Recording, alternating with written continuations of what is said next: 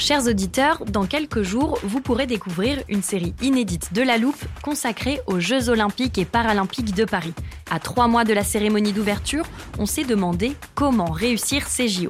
Les transports sont-ils prêts à affronter les milliers de touristes? Le dispositif de sécurité est-il suffisant?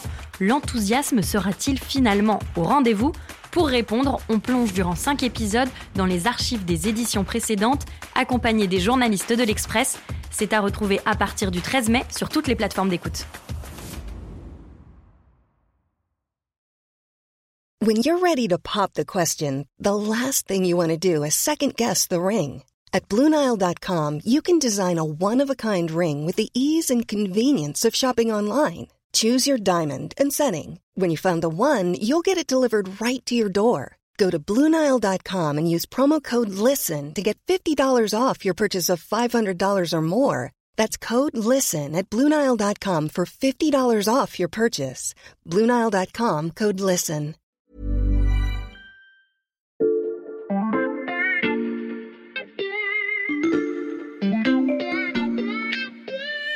Salut, c'est Xavier Yvon. Aujourd'hui dans la loupe, je vous propose de découvrir ou redécouvrir cet épisode sur les prédictions d'un grand spécialiste de l'intelligence artificielle, le chercheur taïwanais Kai Fu. Bonne écoute. Je ne vous apprends rien en vous disant qu'à la loupe, on a un léger penchant pour les séries ou les films d'anticipation et de science-fiction. C'est lié à notre tropisme sujet du futur, qu'il s'agisse de progrès de la médecine ou de technologies révolutionnaires comme l'informatique quantique. On vous a déjà diffusé des extraits de Ready Player One, de l'étrange histoire de Benjamin Button ou encore de Minority Report, mais en préparant cet épisode, je me suis rendu compte, et je vous avoue que j'ai été assez surpris, qu'on n'avait encore jamais parlé de la série Black Mirror. Pourtant, une dystopie qui imagine toutes les conséquences néfastes que pourrait causer notre addiction aux écrans, c'est difficile de faire plus loupesque, comme on dit entre nous. Suffit de regarder autour de nous. Tout le monde est accro à ces trucs. Et finalement, je suis plutôt content qu'on ait gardé cette référence-là pour aujourd'hui, car dans cet épisode, il sera question d'une compagnie d'assurance qui tente de s'immiscer dans les relations privées de ses clients au nom de leur santé, d'enfants qui apprennent l'histoire-géographie auprès d'une cendrillon plus vraie que nature, et de chauffeurs routiers massivement reconvertis en réparateurs de robots. Sauf qu'il ne s'agit plus de scénarios d'une série Netflix, mais de projections très sérieuses pour les années à venir. Elles sont signées Kai Fu Lee, l'un des meilleurs spécialistes mondiaux de l'intelligence artificielle, et on a eu la chance de l'interroger à l'Express. Yeah, I'm, you know, ever since my childhood, I've been um, fascinated by very difficult, challenging problems. Que valent les prédictions de cet homme fasciné par les problèmes très compliqués et stimulants depuis sa plus tendre enfance? Et surtout, dessine-t-elle un univers aussi sombre que celui de certains épisodes de Black Mirror? Ce sont les questions que l'on passe à la loupe aujourd'hui.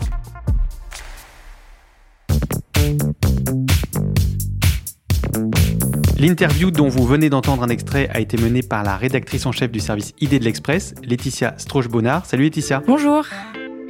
Tu as donc rencontré Kai Fu pour l'Express. Est-ce que pour commencer, tu peux nous brosser un peu le portrait du personnage? Oui, alors Kai Fu Lee euh, est taïwanais d'origine Mhm. il a fait ses études aux États-Unis. Euh, il a euh, fait son PhD notamment à Carnegie Mellon University. Et puis il est devenu chercheur en informatique dans la Silicon Valley. Et de fil en aiguille, il a occupé des postes importants chez Apple, Microsoft et ensuite en Chine où Mhm. il présidait euh, Google Chine. Aujourd'hui, il est investisseur, euh, donc il, il finance plusieurs projets euh, de nombreuses entreprises euh, dans la technologie et notamment l'intelligence artificielle dont il est devenu euh, spécialiste. C'est une euh, des références mondiales du sujet. Mhm. Je l'ai rencontré donc en, en vrai et c'est un homme euh, très calme, très intelligent, très pédagogue, mais qui peut être aussi assez dur parfois dans ses propos. Et je pense aussi quelqu'un de d'assez visionnaire Mhm. dans un domaine qu'il connaît extrêmement bien. Et tu l'as rencontré dans le cadre de la publication de son livre. Tout à fait. Il a écrit euh, un livre qui s'appelle euh, IA, donc Intelligence artificielle 2042, 10 scénarios pour notre futur, qui est sorti euh, en français tout récemment aux arènes, qu'il a coécrit avec le romancier de science-fiction Chen Qiufan. Un romancier de science-fiction comme co-auteur, ça en dit beaucoup sur le contenu du livre. Euh, ce sont donc des histoires qui se passent dans le futur. Oui, alors euh, c'est assez simple en fait comme découpage. Il y a dix chapitres Mhm. et chaque chapitre est une histoire, une petite histoire mettant en scène des gens ordinaires face à une technologie dans 20 ans, puisqu'on est en 2042. Mhm. Et souvent, ce sont euh, des technologies euh, dont on a entendu parler, mais qui ne sont pas pleinement appliquées. Alors, par exemple, il y a euh, les véhicules autonomes, Mhm. mais il y a des technologies euh, qu'on connaît, mais qui sont beaucoup plus embryonnaires, comme euh, l'informatique quantique.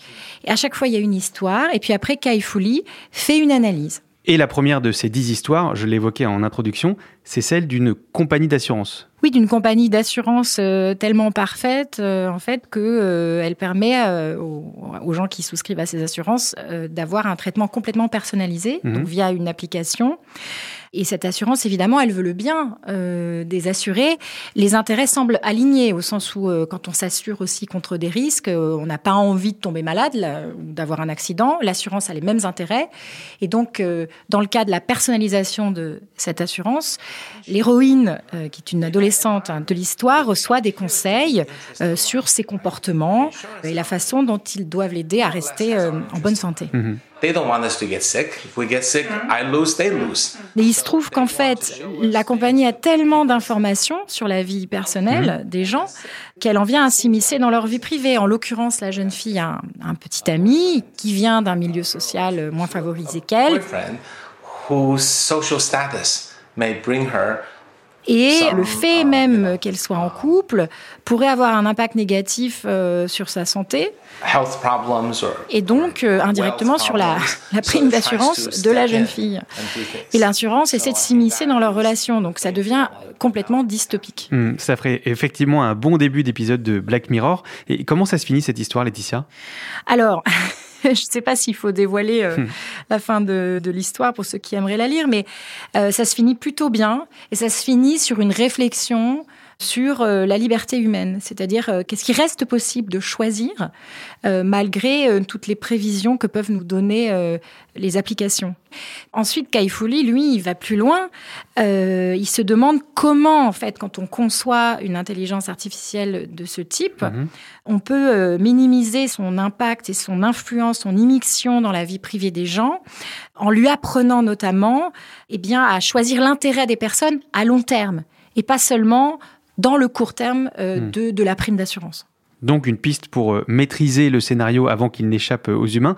Tu voulais aussi nous parler d'un autre chapitre du livre de Kai Lee, Laetitia. C'est celui qui est consacré aux évolutions de l'éducation. Oui, alors c'est un chapitre qui, euh, personnellement, hein, je dois dire, m'a un petit peu euh, mise mal à l'aise et, et je- j'en ai donc beaucoup parlé avec Kai Lee parce que Kai Fu Lee préconise et, et investit hein, euh, dans euh, la, la construction d'intelligence artificielle qui permettrait une- un enseignement complètement personnalisé. Mhm. Et ça passe par plusieurs choses. Ça passe notamment pour lui par euh, des sortes de tuteurs virtuels euh, qui peuvent donner des cours. Je trouve ça euh, un petit peu euh, un petit peu surprenant. Et ma première réaction, c'était de lui demander si c'était possible, vu que pendant la, la pandémie de Covid-19, euh, on a essayé de faire des cours en ligne très simples, très simples pour les tous. élèves. Euh, vous l'avez peut-être subi comme parent, et que ça n'a pas marché. The challenges of COVID-based Il m'a répondu qu'en fait, on n'avait pas fait vraiment de l'intelligence artificielle ou de l'éducation en ligne. On avait juste transposé un univers en trois dimensions, en deux dimensions, avec euh, bon quelqu'un qui parle, euh, un PowerPoint à l'arrière, et que c'était extrêmement froid. So we need to move towards a world where. Lui, il it's pense à toute autre chose. Euh, il pense à euh, une immersion, euh, une sorte d'expérience immersive. Et surtout, il ne veut pas abolir l'enseignement en chair et en os. I don't at all believe that we want to replace all human teachers with AI teachers. Il veut les deux. Uh, Il what dit AI que il y a l'enseignement virtuel à suivre chez soi, to devant son ordinateur, euh, avec ses um, lunettes euh, pour la réalité euh, augmentée. Et puis, euh, ce tuteur virtuel peut même prendre la forme de personnages historiques ou de personnages euh, de dessins animés pour, euh, je ne sais pas, amuser davantage les élèves, par It exemple. can be a uh, Donald Duck or it can be a Cinderella. la Cendrillon ou le Donald Duck qui apparaît, il est créé dans l'univers de la réalité augmentée. Hmm. Mais il y a aussi euh, le moment de la classe euh, qui est différent. Et là, euh, le moment de la classe, on a un enseignement humain, une vraie personne, Mhm. qui du coup pourra se concentrer sur les choses que savent faire les humains et que ne pourront jamais faire l'intelligence artificielle, c'est-à-dire la connexion humaine, le mentorat concret, la confiance, la transmission de valeurs. Human teacher is good at common sense and understanding right from wrong, good from bad. Toutes choses en fait qu'on apprend euh, lentement et qu'on apprend au contact euh, des humains. Alors, je dois dire que présenté comme ça, je trouve ça moins effrayant que le, le préjugé que je pouvais en avoir. Des personnages de dessins animés qui feront la classe à nos enfants, ça peut être un peu difficile à imaginer pour les parents qui nous écoutent. Il est temps de poser la question de la fiabilité des projections de Kai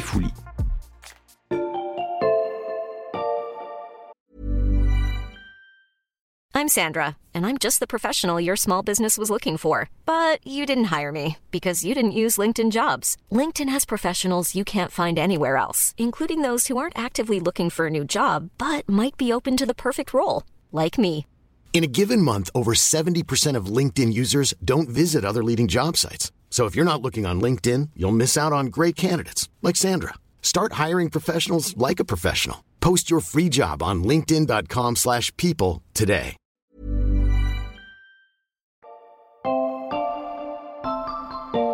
Uh, the way one can make predictions is you draw from trends and the trajectories. Laetitia, tu as demandé à Kai Lee comment il imaginait aussi précisément notre futur malgré le caractère imprévisible des progrès de l'intelligence artificielle.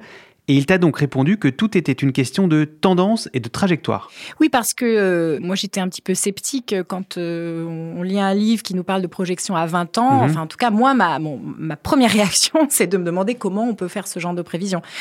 Alors je lui ai demandé, évidemment, euh, il ne se laisse pas déstabiliser par ça, parce que c'est tout cela est très sérieux. En fait, il parle de technologies qui existent ou qu'on est sur le, le point de finaliser. Mhm.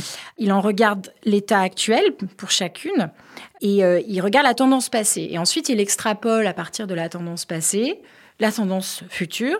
Et à ce moment-là, il peut commencer à euh, avoir une échelle temporelle pour un certain nombre de technologies, mais pas toutes. Mhm. In five years, 10 years, 15 years, it will match human capabilities. En fait, ça fonctionne euh, si on se fait une bonne idée à la fois du développement de la technologie, mais aussi de l'industrialisation Mhm. et ensuite de la mise sur le marché. Parce qu'il faut absolument compter l'ensemble euh, de ces années. Quand il parle d'une, de l'adoption d'une technologie, il inclut euh, toutes ces étapes. Ça semble assez précis. Précis au point d'obtenir des projections à l'année près? Non, alors bien sûr, il peut y avoir des erreurs. Lui-même euh, admet qu'il a une démarche conservatrice, c'est-à-dire que dans les premiers chapitres, il est à 100% certain que la, la technologie va se produire dans moins de 20 ans. Donc la fameuse assurance personnalisée. Tout à fait. 100% certain. Et dans les chapitres suivants, il est plutôt à autour de 70% de certitude. The last three or four chapters, and maybe only 70% certain. Et peut-être en plus de 20 ans. Et donc là-dedans, par exemple, il y a euh, l'informatique quantique.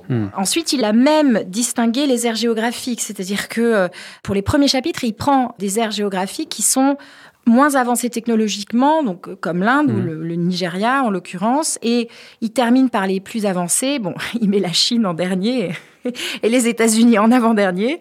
Et il m'a dit, voilà, euh, donc ça, je, je cite son chiffre, euh, les technologies dont il parle ont 80% de chances de se produire entre 5 et 25 ans. Après, euh, évidemment, il ne peut pas mentionner les technologies qui n'existent pas encore. Et ça, Mm. c'est important. Il y a toujours ce qu'on appelle des technologies de rupture. Lui-même, euh, d'ailleurs, m'a donné des exemples. C'est-à-dire que quand Internet est arrivé, les spécialistes étaient capables de prédire un certain nombre de technologies. Et Mm. lui-même euh, me dit, voilà, très modestement, j'aurais prévu bon, énormément de choses. Social network, Les réseaux sociaux, web par exemple. Alors, avant les réseaux sociaux, évidemment, euh, le, le web, web applications. les pages web. Mais il me dit, je n'aurais pas prévu euh, Uber, par exemple. I probably would not have predicted Uber. Parce que euh, Uber, c'est une application d'Internet qu'on n'aurait pas forcément imaginé à l'époque. Je trouve que c'est vraiment intéressant de reconnaître la différence, en fait, entre euh, ce qu'on est capable de prédire et ce qu'on avoue ne pas pouvoir prédire. Hmm. L'autre chose très intéressante, qui m'a plu aussi, c'est que euh, je lui ai demandé si euh, il investissait dans, ces, dans les technologies dont il parle. Investing uh. Et il m'a répondu que, évidemment, il, il- dans son livre, il ne faisait pas la publicité de technologies dans lesquelles il n'investissait pas. Seule l'informatique quantique, il me semble, fait encore exception dans ses projets, mais je pense que ça viendra. Les scénarios de Kai Fu Lee ont donc 80% de chances de se réaliser d'ici 5 à 25 ans, et un bon indicateur du niveau de confiance qu'il a dans ses prédictions, c'est qu'il n'hésite pas à parier dessus, au sens propre du terme. Mais la grande différence avec Black Mirror, c'est que le spécialiste imagine un monde utopique permis par l'intelligence artificielle.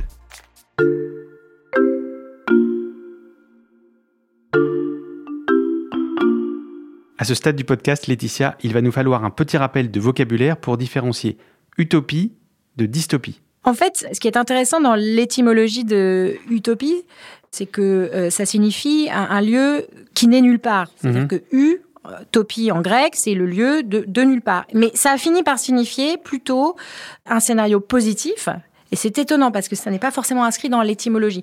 Dystopie, c'est plus clair. Dys, euh, en grec, c'est quelque chose qui euh, est d'une certaine façon tordu, qui n'est pas normal. Donc la dystopie, c'est euh, quelque chose de négatif. Et c'est vrai que quand on parle des nouvelles technologies, très souvent, on est du côté de la dystopie. On va essayer de comprendre ensemble pourquoi Kai Lee choisit le scénario donc optimiste. Et pour ça, il faut répondre à une première question. Au cours de votre entretien, que t'a-t-il dit sur les potentielles dérives de l'intelligence artificielle? Alors, il ne les nie absolument pas. Il a même l'air assez préoccupé. C'est-à-dire Mhm. que euh, il, euh, il- il cite euh, des cas d'addiction, des cas aussi euh, d'inéquité d'usage, et bien sûr euh, tout ce qui concerne les fake news ou les deepfakes, qui sont donc des vidéos euh, trafiquées qui ont, ont l'air d'être de véritables vidéos. Après, alors, Kai Fu Lee, c'est un technophile, hein, au sens le plus littéral qui soit. Il pense que ces problèmes sont résolus d'abord et peuvent être résolus d'abord par la technologie. Donc, euh, moins par le gouvernement ou la régulation, Mhm. ça, ça vient vraiment en dernier lieu. Mais d'abord par la technologie. Par exemple, il pense qu'il faut aller vers des plateformes où les intelligences artificielles cessent de montrer des contenus un peu addictifs mais très simples, Mhm. qui nous forcent à rester très très longtemps et à cliquer, parce qu'il y a en gros parce qu'il y a un financement publicitaire, pour aller vers euh, du contenu euh, qu'on consomme sur abonnement. Donc lui, il est tr- très positif euh, vis-à-vis de plateformes comme Netflix. Il estime que sur ces plateformes, en fait, on paye le même prix, qu'on y reste une heure ou, ou- ou dix heures. Enfin, la plateforme n'a pas intérêt à nous faire regarder le plus longtemps possible. Ça, c'est pour les effets sur nos vies quotidiennes. Si on dézoome un peu, Laetitia, euh, se pose aussi la question des emplois potentiellement détruits dans un monde où l'intelligence artificielle progresse vite. Et cette question-là, je sais que tu l'as également posée à Kai Fu Lee. I think on the will AI take away human jobs, the answer is yes. Oui, et ce que j'ai apprécié, c'est que euh, n'est pas allé par quatre chemins. Je trouve que souvent, quand on pose cette question, alors peut-être plus souvent à des personnalités politiques, on s'entend répondre, euh, mais non, euh, tout ira bien, euh, le, le progrès technique va fournir suffisamment d'emplois pour tout le monde. Alors lui, non, il nous dit, ça n'est pas le cas dans le court terme. L'intelligence artificielle va prendre des emplois aux humains, et ça n'est pas seulement parce qu'elle remplace complètement un humain, c'est qu'il suffit que l'intelligence artificielle fasse 40% d'un emploi humain pour qu'on ait besoin, au lieu de, je ne sais pas, euh, 10 comptables dans une entreprise, euh, deux ou trois. Ce sont les tâches routinières qui sont les plus touchées. Mhm. Les tâches de chaîne de montage, euh, il parle de, aussi des chauffeurs, euh, le travail de bureau euh, un peu élémentaire. En fait, ce sont des emplois qui soit ne sont pas très complexes, soit ne demandent pas d'interaction humaine. Et comment la société se réorganisera-t-elle selon Kai Fu Lee Alors bien sûr, pour lui, il faut s'adapter. hein. On n'a pas vraiment le choix. We will need to um, change education and retraining. Ça implique d'adapter la formation, la formation aux services complexes, mais aussi aux services qui euh, impliquent des relations humaines. jobs. And this can include some very difficult jobs. Et bien sûr, là, il y a toute l'étendue des services à la personne dont on parle énormément, mais c'est vrai qu'ils n'attirent pas encore euh, beaucoup. Il m'a donné un exemple intéressant, mais il parle d'un chauffeur qui perd son emploi et il, il me dit très justement, est-ce que le chauffeur qui perd son emploi doit devenir, par exemple, garagiste ou mécanicien? Ce serait peut-être son intuition. Mais le problème, c'est que si son travail de mécanicien n'existe plus dans 10 ans ou, pas sous cette forme, euh, il aura perdu du temps. Est-ce qu'il n'est pas plus important de s'adapter vraiment plus vite, de sauter une étape et d'aller directement vers des métiers liés à l'intelligence artificielle hmm. Alors, par exemple, il me parlait euh, de ce qu'on appelle des réparateurs de robots ou des data labelers. Donc, ce sont des gens qui étiquettent les données et ça, ça demande des niveaux de compétences euh, très divers. Et Kaifouli n'a pas de doute. Pour lui, cette adaptation devrait bien se passer. Oui, alors c'est là qu'il est technophile. Certains diraient peut-être techno-BA. En tout cas, euh, d'abord, il s'appuie sur l'histoire. Et il me l'a dit clairement, euh, j'ai l'histoire de mon côté. Historiquement, à chaque fois qu'il y a eu une nouvelle technologie, elle a fini au bout d'un moment. C'est-à-dire que pas dans le court terme, mais dans le moyen long terme, par créer suffisamment d'emplois, de nouveaux emplois ou de faire passer les gens de certains emplois vers d'autres. Il est aussi très élogieux de ce que peuvent faire certaines entreprises. J'ai bien aimé qu'il cite Amazon qui euh, a, donc a créé un, grand programme de formation euh, pour ses employés. Mhm. en gros, euh, ceux-ci ont accès jusqu'à quatre ans de formation à de nouveaux métiers. Alors après, il va encore plus loin. C'est-à-dire quand vous arrivez vers les derniers chapitres, il va jusqu'à faire l'éloge d'une société où en gros euh, les coûts sont tellement bas que euh, on pourra réduire euh, le problème de la pauvreté. Hein. Hmm. Pour lui, ça va très loin. On sera libéré des métiers de routine.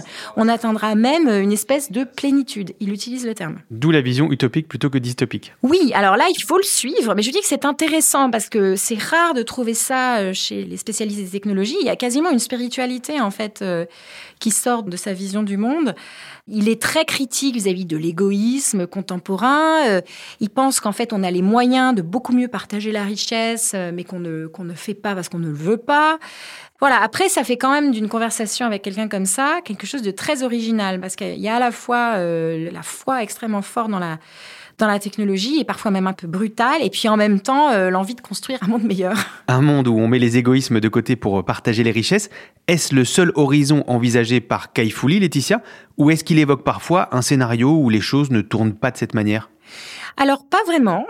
Mais je lui ai posé quand même la question dans toute l'histoire, parce que lui me parle de l'histoire. Moi, mhm. je lui dis, mais vous savez, dans l'histoire, il y a eu aussi des oppositions très fortes aux technologies. Je lui cite le mouvement des Ludites, qui était un, mouvement anglais, d'ouvriers anglais, qui sont, sont, rebellés contre la révolution industrielle, mhm. qui cassaient leurs outils. Parce que, euh, en gros, bah, les, outils prenaient des emplois aux artisans euh, et qui refusaient voilà, tout, le système euh, capitaliste. Alors là, euh, Kaifouli est il est vraiment sans concession. Il a prononcé le mot de darwinisme. Il, m'a dit que ceux qui refusent d'embrasser les nouvelles technologies se feront distancer et qui seront d'une certaine façon obsolètes, qui ne seront plus dans le jeu. Il m'a donné quelques exemples, bon, qui tombaient sous le sens. Un journaliste qui refuserait d'écrire euh, sur un ordinateur, mais qui écrirait tout à la main et qui taperait ensuite euh, sur une machine à écrire ses articles, perdrait énormément de temps. Lui, il me dit 80% de son temps.